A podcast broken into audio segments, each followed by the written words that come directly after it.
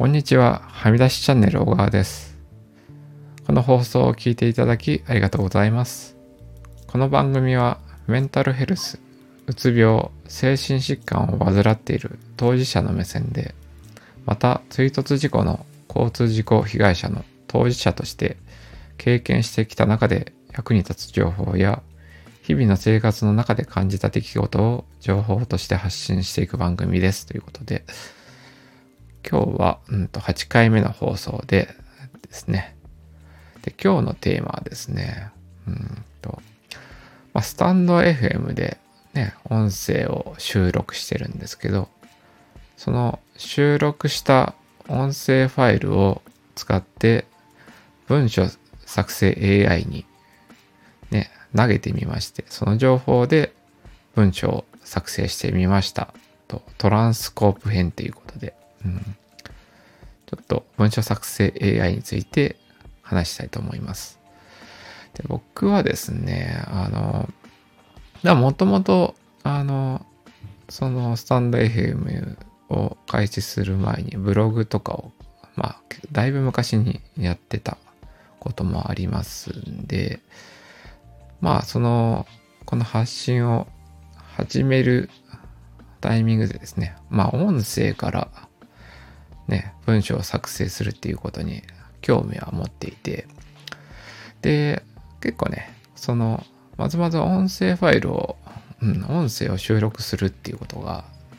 まあ、日々の習慣の中で、今のところ、うん、続けやすいというか、まあ、声で、うん、自分の語りたいコンテンツを作るっていうことが、まあ、自分に合ってるなというふうに、まあ、思ってまして。で、そこの自分でね、話した、このスタンド FM でフリーで話した内容を文章にね、したいと。うん。で、そこで、そこに AI を活用してみたいと思っていて、そうですね、今回、うんと、うん、使ってみました。で、まあそこの中ですね、まあ文書作成 AI ってまあいろいろあるというか、まあ、まあ基本的にもあの、一番有名というか、うん、その部分の発端になったのがチャット GPT だと思いますし、まあ、そこからね、うん、マイクロソフトの Bing AI だとか、あの Google の Bard とか、うん、そういう、まあいろいろそういうサービスもあるし、うん、そのチャット GPT の技術を使って、あのね、その独自サービスというか、うん、そういうのを展開してる文書作成 AI っていうのもあるなというところで、でどっちかっていうとですね、その、あの、国産の日本製の文書作成 AI で、あの、いいのないかなと思って、ちょっと SNS で、まあね、X とか、まあ、Twitter とかで、とかね、ちょっとパッと調べた中で、もう比較的最近ね、うん、サービスを開始した、してそうな、うん、あの、トランスコープっていうね、あの、ものを見つけまして、そうですね。まあ、で、そこはですね、あの、有料プランもあるし、うんと、まあ、無料でフリー枠というか、うん、フリーで使える枠もあるというところで、で、しかも国産、日本の方が作ってられて、そうですね、GPT-4 っていうね、まあ、あの、まあ、最新鋭の、うん、技術を使いつつ、うん、そのね、あの、AI の専門家が作られたサービスなんで、そうですね。うん、それを、それに対して自分の撮ったね、収録した音声ファイルを、あの、文字起こしをしましてね。うん、で、この、何ですかね、ポッドキャストのね、スタンド FM の収録はね、最初の方、あの、ね、番組の紹介文だとか、まあ、雑談コーナーというかね、うん、メインテーマ以外のことも話してるんですけど、まあ、その中からですね、メインテーマの部分だけのテキストを使って、それを文章作成 AI に、あの、インプットして、あの文を整えてもらいました。で、その、うん、整えてもらった文章をブログだとかノートに今ちょっと貼り付けて、あのね、情報として残してるんですけど、まあ、ちょっと、あまりにもね、あの、最初のあの、使い方とかをあまり見ずに、その、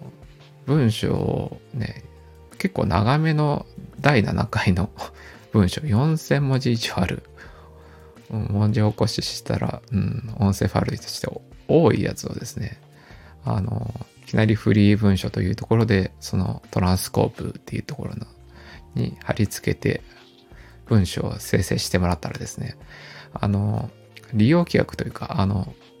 使える制限が文字数に関連しててたんで、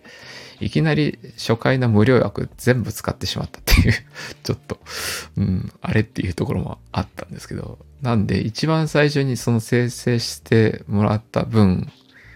が、まあ出てきて、ああ、結構すごいなと思ったんですけど、そこからね、あの、身動き、あの、無料の枠を全部使ってしまったんで、身動き取れないというかね、何もそこからあの、そのツールをもう少し使い込むっていうことが、ちょっと、まあ、月がまたぎは多分できるようになるんですけど、まあ、いきなり無料枠を使ってしまったんで、あの、そのツールのね、あの、本質的な、あの、使い方というか、細かく設定してとかいうところはちょっとできなかったんですけど、まあでも、さすがにね、国産のね、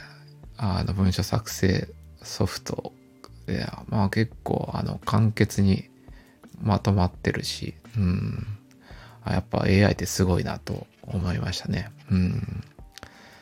で、そうですね。で、やっぱり、うん、まあ自分も使っていく中でというかね、あの、うん、AI で作成した文章を、まあもう少し自分の好みにしていくっていうことを、まあ、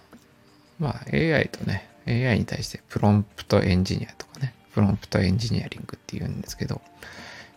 AI に対する指示の出し方を、うん、そうそう、うまく使うっていう、ね、多分世界があって、で、その国産のそのサービスに関してはね、その日本語に最適化された、うん、そういうものが一旦なされているっていうサービスなんで、一旦ね、そこに出てきた文章のね、構成とかを見ながらね、うん、まあ、その無料枠使ってしまったんで、うん、そのね、うん、まあ別のサービスというかね、あの一般的にあの開放されている、まあ GPT の3.5とかね、チャット GPT の3.5とか、あの Google バードとかね、Bing AI を使って、うん、そうですね。そういう、うん、AI ない。音声から AI を使っての文書作成っていうのをね自分なりに、うん。えちょっと研究してみたいと思います。でそうですね。うん。で一旦そのもう久々にブログブログメディア持ってたんですけどね。久々にブログにその、うん、AI で作った文章を貼り付けたりだとかね。まあ、ノートはね、僕あんまりやってなかったんですけど、ノートにうん、記事を、ね、AI で作ってもらった文章をそのまま貼り付けてですね、そうですね、ちょっと発信を開始しましたということで、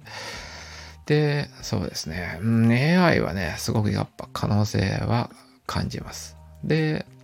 この、ね、スタンド FM の収録と、そのデータを使った文書作成の繰り返しをすることで、うん、自分なりのね、コンテンツ作成の効率化と、そうですね、うん、プロンプトエンジニアリングをね、うん、自分なりにも探求していこうかと思います。でですね、まあ、